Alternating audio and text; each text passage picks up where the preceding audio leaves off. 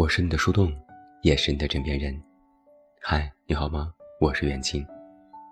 那在今天晚上的节目当中，远近为你送上的这篇文章来自《新周刊》，题目叫做《告别2022》，你的情绪还稳吗？告别2022，你的情绪还稳吗？这一年，生活的不确定性仍旧继续。从北京冬奥会、世界杯的欢聚，到盛夏高温、极强寒潮等自然灾害，再到各地疫情防控的调整和优化，这一年，我们经历着心灵上的过山车，却也从未放弃寻找心态上的平衡木。我们总结了治疗精神内耗的方法，让自己支棱起来。我们用 emo 哈。调侃自己起起伏伏的情绪状态，在绝望中看到希望。我们使用发疯文学，指鹿为马，胡说一通，用来发泄积攒已久的抑郁。我们跟随着国内外大师翻越了心灵上的过山车，却也从未放弃寻找心态上的平衡木。尽管当下大环境的巨变，让我们依然。时常陷入了焦虑、低沉，但我们仍旧坚持不懈地寻找确定性的力量。我们用 MBTI 寻找自我，也用它寻觅志同道合的圈中人。我们追求松弛感，用来应付成人生活的紧绷。正如《海绵宝宝历险记》中的那句神翻译：“人生无常，大肠包小肠。”就算生活时不时以痛吻你，也不要忘记，低谷之后总会有彩蛋等着你。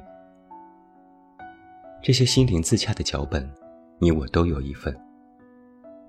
今晚，我们就总结了2022年的九大精神状态，一起来看一看。第一条，精神内耗。内耗这个词，是一个继内卷之后。现代人的精神切片。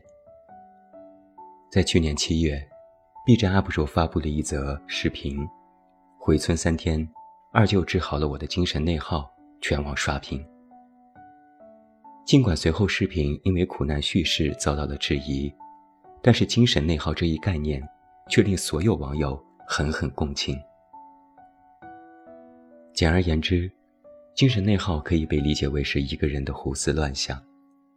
通常形容一个人因为消耗了大量的心理资源在无用的问题上，从而导致的犹豫、拖延、效率低下。换句话说，还没等别人动手，自己就把自己消耗尽了。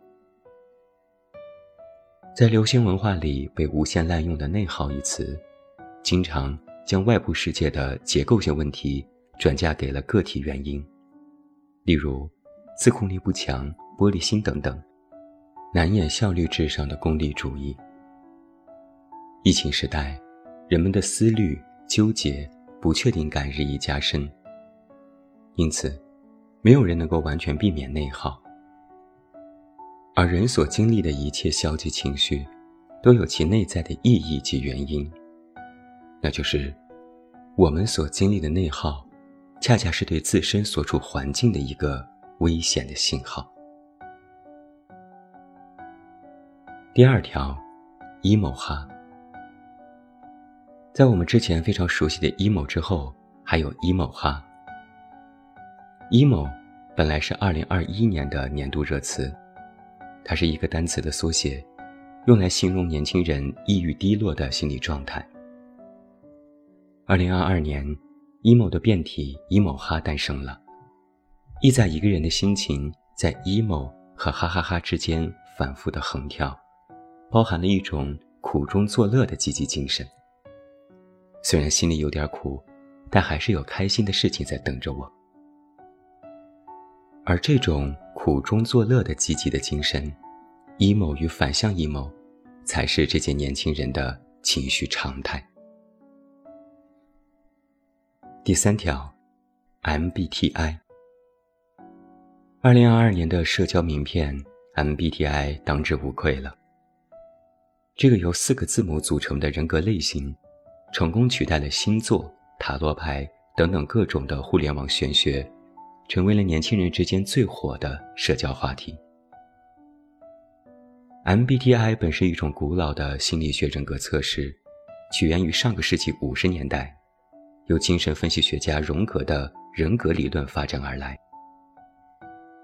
长期以来啊，MBTI 的科学性、有效性都存在着一定的争议，但这并不妨碍它在中文互联网上的超强影响力。那为什么测过 MBTI 的人都说准呢？原因之一就是。没有人能够抵挡得了 MBTI 的赞美冲击波。无论是你是深沉迷人的哲学家人格，还是冷静严谨的建筑师人格，每一个平平无奇的普通人，都能够在人格测试里发现自己的宝藏之处。那从这个角度来说，MBTI 满足了我们的自恋心理，又有什么不好呢？此外，MBTI 和商业公司的积极配合，也导致它的热度有增无减。在2018年的时候，财富榜的一百强公司里，就有八十九家在不同阶段对员工进行过性格评估。不少世界五百强的公司都研究出了自己的性格测试，用来员工的招聘。目前，性格测试的市场规模已经高达了二十亿美元。从充满玄学的测试游戏，到正儿八经的招聘工具，MBTI 还真是有两下子。下一条叫做情绪价值。我们听到这个词的时候，往往是在讨论恋爱的时候。衡量一段恋爱关系，除了三观、颜值、收入、学历，还有什么呢？如今，在传统的择偶标准之外，情绪价值成为了年轻人恋爱宝典当中的热门新词。广义上讲，情绪价值是一种创造正面情绪的能力。一个人能给他人带来积极稳定的情绪越多，一个人的情绪价值就越高。相反，一个人如果总是让他人陷入了自责、消极的状态里，那么这个人的情绪价值就越低。那在一段亲密关系里，情绪价值被认为是一种创造幸福的软实力。一个情绪价值高的人，也意味着这个人同理心强，沟通能力好，善于给伴侣正向的鼓励和支持，并且值得信任。不过，随着情感大师恋爱成功学的煽动，情绪价值所蕴含的商品属性也就不言自明了。和财力、学历一样，情绪价值又是一个被量化的情感关系的指标。这个词最早可以追溯到市场营销的领域当中，是一种衡量顾客在消费当中的情绪受益和情绪成本差值的指标。可见，情绪价值自诞生之初就是一个妥妥的经济学概念。在恋爱日趋功利化的今天，情绪价值背后的流程化、标准化的方法论，可能也会让年轻人的恋爱关系被经济逻辑再次异化。下一条叫挖野菜。恋爱瘾犯了怎么办呢？法看王宝钏挖野菜二十遍。薛平贵与王宝钏开播十年之际。这部豆瓣四点五的烂剧，竟然带火了恋爱脑鼻祖王宝钏。历史上，她本来是被世人歌颂的忠贞烈女，为了只有几面之缘的薛平贵，他苦守了寒窑十八年，甘愿从相国之女沦为了挖野菜的村妇。但最终，薛平贵当了国王，娶了公主，抛弃了苦等了自己大半生的王宝钏。那在当今的互联网语境之下，王宝钏的故事正是一个恋爱脑的典型悲剧。对爱人一往情深、忠贞不渝之后，最终落得人财两空。近两年，恋爱脑已经成为了互联网上人人喊打的人格特质，甚至被认为是当代女性成长路上的最大绊脚石。智者不入爱河，谈恋爱只会影响搞钱等反恋爱名言，被越来越多的女孩子奉为人间清醒的生活态度。因此，以王宝钏为首的为爱痴狂的古偶剧的女主角们。纷纷就沦为了网友们恨铁不成钢的反面案例。乏看挖野菜视频，就是以此明鉴。若是过度的沉迷爱情，就是自食其果，自掘坟墓。下一条叫做“傻杯”。傻杯、傻乐的反义词，语出脱口秀大会五袅袅的台词。你这不是傻乐，是傻杯呀。除此之外，傻杯还对应了三个不同的等级：中杯、大杯、超大杯。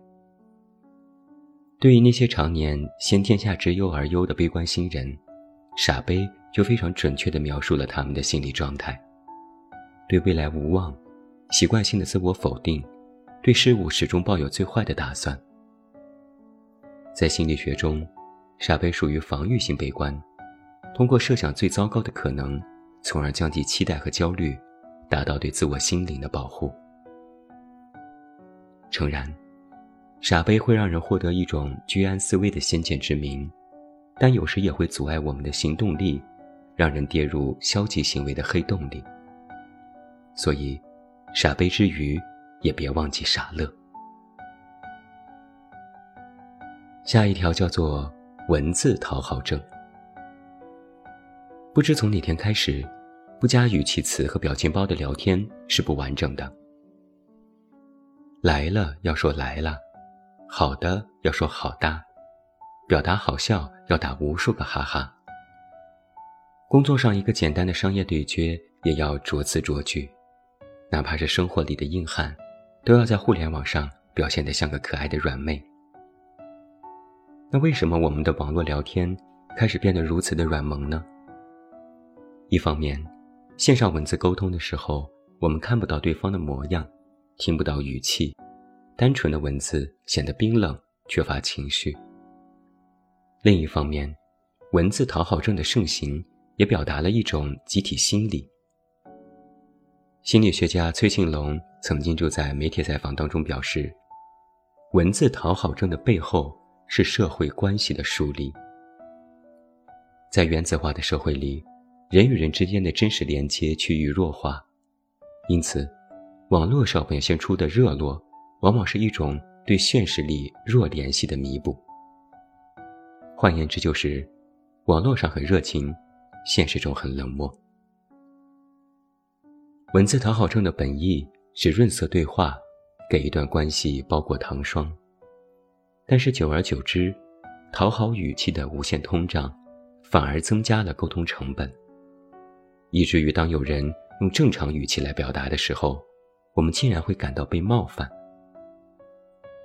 也许，过多的情绪修辞只会干扰信息的本意。戒掉让自己都感觉到心累的文字讨好症，也是给对方一个心灵放松的机会吧。下一条现在正在盛行，换阳症。